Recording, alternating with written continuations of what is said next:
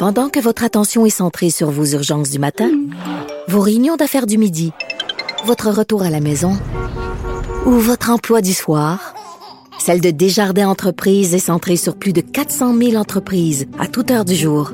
Grâce à notre connaissance des secteurs d'activité et à notre accompagnement spécialisé, nous aidons les entrepreneurs à relever chaque défi pour qu'ils puissent rester centrés sur ce qui compte, le développement de leur entreprise.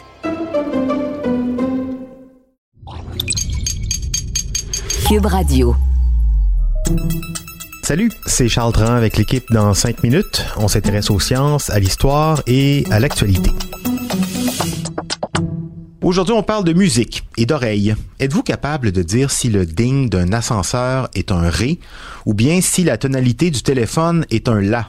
Si oui, vous avez peut-être l'oreille absolue cette fameuse habileté qui rend jaloux tous les musiciens professionnels qui ne la possèdent pas, est-ce qu'elle est acquise ou innée? Est-ce qu'on peut travailler pour avoir une oreille absolue? Quelles parties du cerveau sont impliquées dans cette étonnante capacité?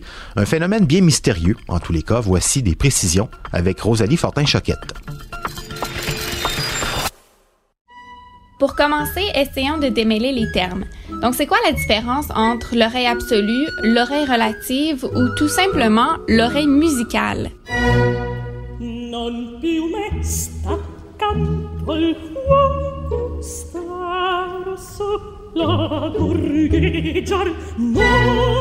Si on a l'oreille absolue, on peut chanter une note quelconque sur commande.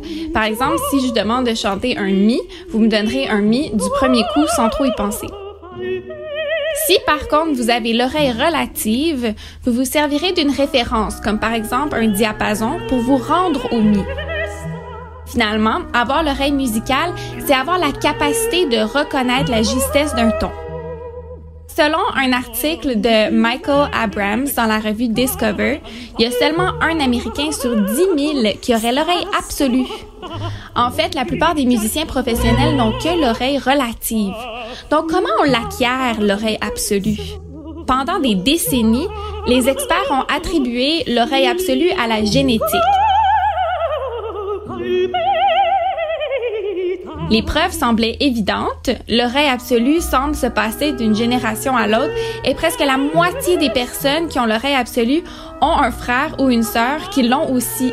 Mais ce qui n'était pas pris en compte, c'est que les parents avec une oreille absolue risquent de baigner leurs enfants dans un univers musical dès un très jeune âge.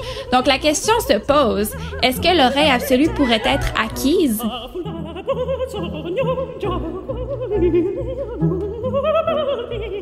Une étude de la chercheure Diana Deutsch de l'Université de Californie à San Diego trouve que l'oreille absolue, c'est une caractéristique bien plus commune qu'on le croit.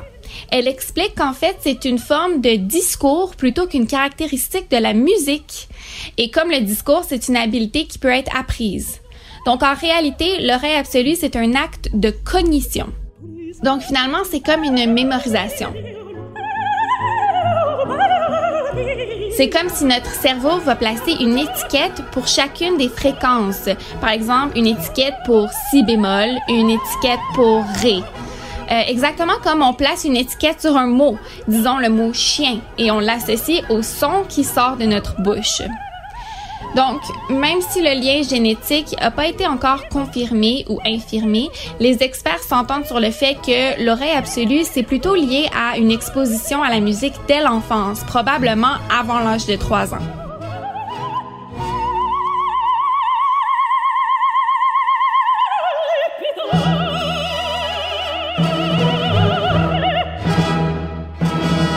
OK, donc qu'est-ce qui se passe exactement dans notre cerveau quand on a l'oreille absolue? Donc, rappelons-nous que l'hémisphère gauche, c'est l'hémisphère qui est lié au langage et le droit, c'est plutôt celui qui est lié aux émotions et aux harmoniques. Bon, à première vue, on dirait que euh, tous les musiciens qui ont l'oreille absolue auraient l'hémisphère droit, celui des harmoniques plus développé, non? Mais dans un article du Figaro, le chercheur Hervé Platel de l'Université de Caen explique qu'en fait, c'est l'inverse. C'est l'hémisphère gauche, celui du langage qui est le plus développé. Parce que comme on a expliqué plus tôt, l'oreille absolue, c'est de faire une analyse constante des fréquences entendues, comme quand on écoute quelqu'un parler. Mais alors, maintenant, qu'en est-il de l'oreille musicale? La majorité de la population a l'oreille musicale, c'est-à-dire que euh, est capable de percevoir les sons dans une certaine tonalité. Mais la capacité de reproduire cette tonalité-là, elle n'est pas donnée à tous.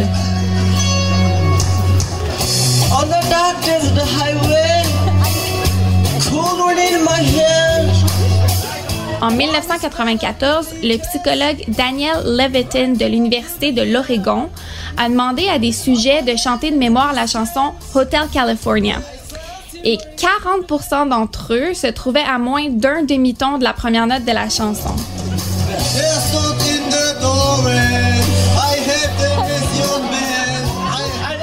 Et donc, ce qu'ils ont trouvé, c'est que si quelqu'un était un peu décalé, donc disons qu'il passait du fa au fa dièse, par exemple, c'était probablement dû à sa capacité de chanter. Ils pouvaient entendre les bonnes notes dans leur tête, mais ils pouvaient tout simplement pas les reproduire. Donc, qu'en est-il de ceux qui ont pas l'oreille absolue, ni relative, qui sont pas musicales du tout finalement? Encore selon Hervé Platel, il y a 4% de la population qui a aucune oreille musicale. Donc, non seulement ils chantent faux, mais ils sont aussi incapables de reconnaître une mélodie connue, de la reproduire ou même de se mettre à l'unisson. On appelle ça l'amusie congénitale ou la surdité tonale.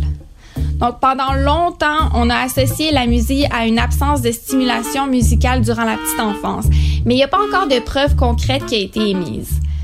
Récemment, des chercheurs ont trouvé par IRM que les amusiques démontraient une diminution de la concentration de myéline dans le faisceau qui relie les centres de l'audition au cortex préfrontal.